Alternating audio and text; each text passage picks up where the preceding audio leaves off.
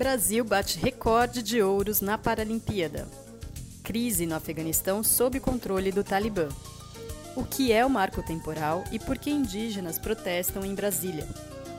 Essas e outras notícias estão na edição 176 do Jornal Joca. Hoje é 8 de setembro de 2021 e você está ouvindo o Saiu no Joca Pro, o podcast com comentários e sugestões para ajudar você, professor ou professora, a planejar com mais intencionalidade suas aulas com as notícias do Joca da segunda quinzena de setembro. E nesta edição, inspirados pelo ótimo resultado dos brasileiros nos Jogos Paralímpicos de Tóquio, vamos conversar com o professor Eduardo Massuda Fanes sobre inclusão e diversidade nas aulas de educação física. Eu sou Paula Tacada, sou jornalista e professora do Ensino Fundamental 1.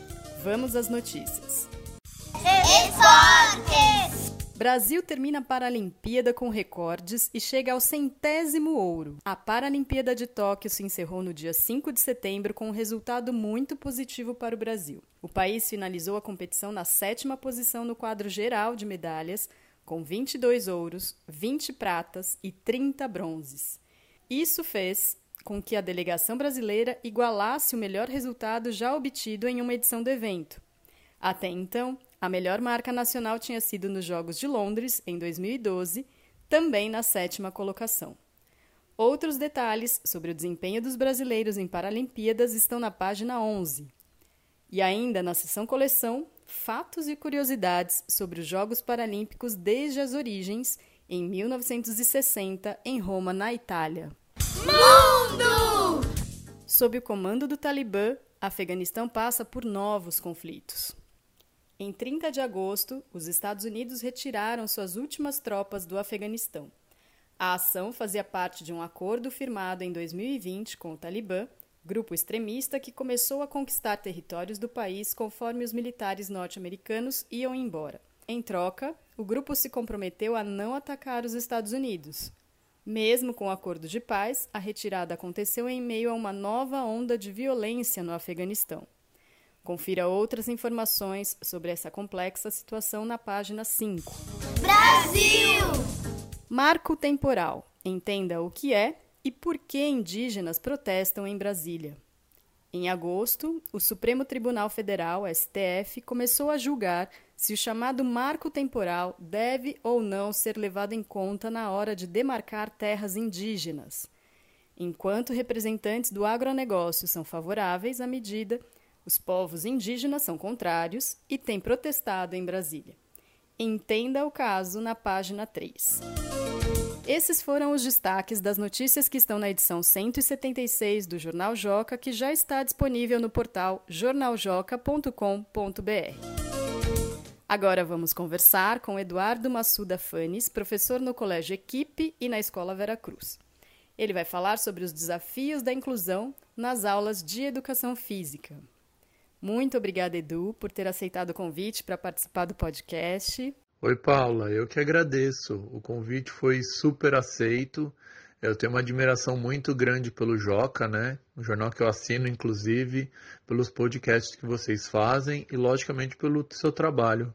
Então, prazer estar aqui. Muito obrigado aí pelo convite. Edu, quais são os principais desafios da inclusão e do trabalho com a diversidade nas aulas de educação física? Paula, acho que na própria pergunta já traz uma boa pista é, do que a gente precisa avançar na educação física e na educação em geral também, né? É, a gente precisa ter diversidade. Né? Se a gente for pensar numa educação física com poucas opções de práticas, por exemplo, uma educação física que trabalha só com futebol, voleibol, basquetebol e handball, é, a gente tem uma diversidade muito pequena.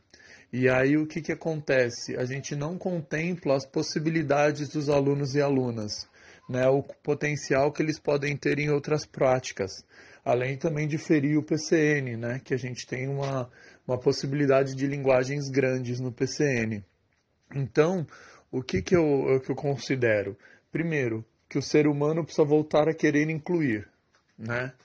É, acho que esse verbo é muito importante né? não só na situação que as pessoas dizem de pessoas de inclusão, porque a gente precisa incluir todo mundo.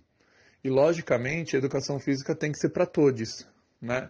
Ela tem que trazer opções e ela é talvez a disciplina que mais pode trabalhar com isso, porque nos jogos e nas brincadeiras e nos esportes a gente pode ter variações de regras muito grandes. Então, a educação física tem esse papel e essa possibilidade de incluir bastante nas suas aulas. Inspirado pelos Jogos Paralímpicos de Tóquio, você provocou os alunos e as alunas a vivenciarem uma experiência diferente nas aulas. Como foi essa experiência?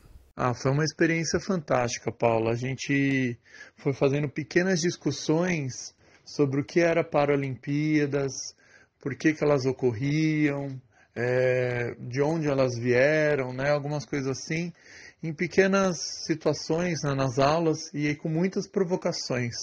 E aí na aula seguinte as crianças traziam o que elas tinham procurado, o que elas tinham pesquisado, e aí a gente foi colocando algumas regras é, nos jogos, por exemplo, a gente faz um jogo que se chama vôlei resgate, né? Que é uma variação do vôlei, mas com muito mais possibilidades. E aí a gente colocou algumas regras para as crianças jogarem sentadas.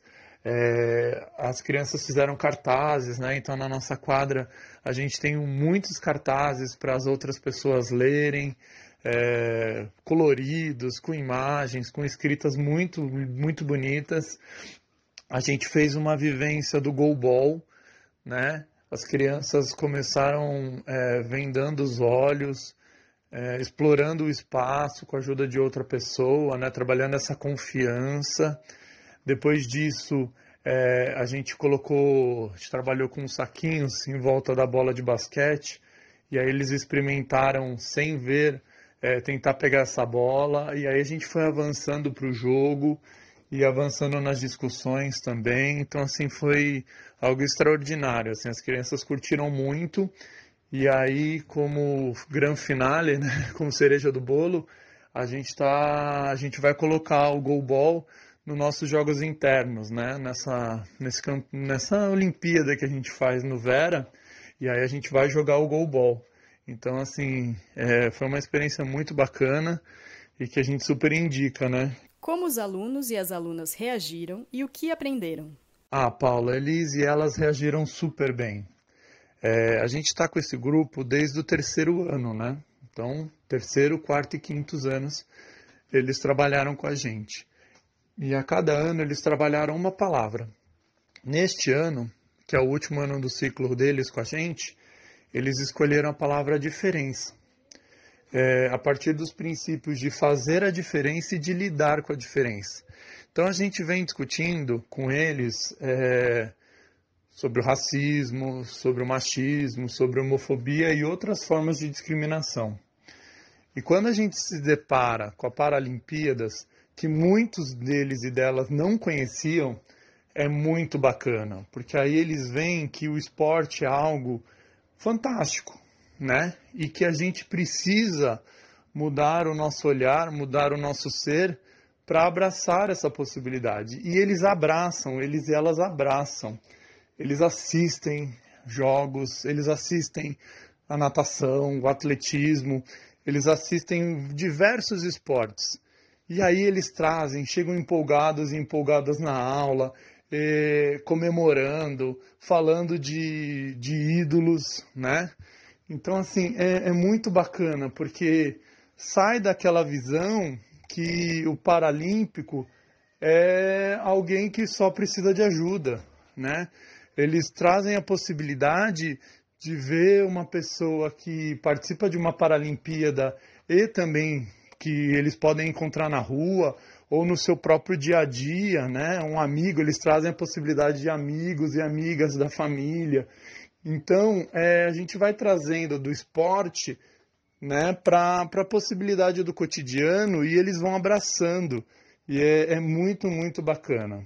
Muito obrigada, Edu, por compartilhar essa experiência tão importante com a gente e parabéns pelo trabalho. Eu que agradeço, Paula. Foi muito bom e é sempre bom né, conversar sobre educação e sobre essa disciplina fantástica que é a educação física e todas as possibilidades que ela tem, né? Então vamos continuar esse processo de valorização da educação física, valorização da educação na nossa sociedade e eu fico muito feliz, tá bom? Obrigadão.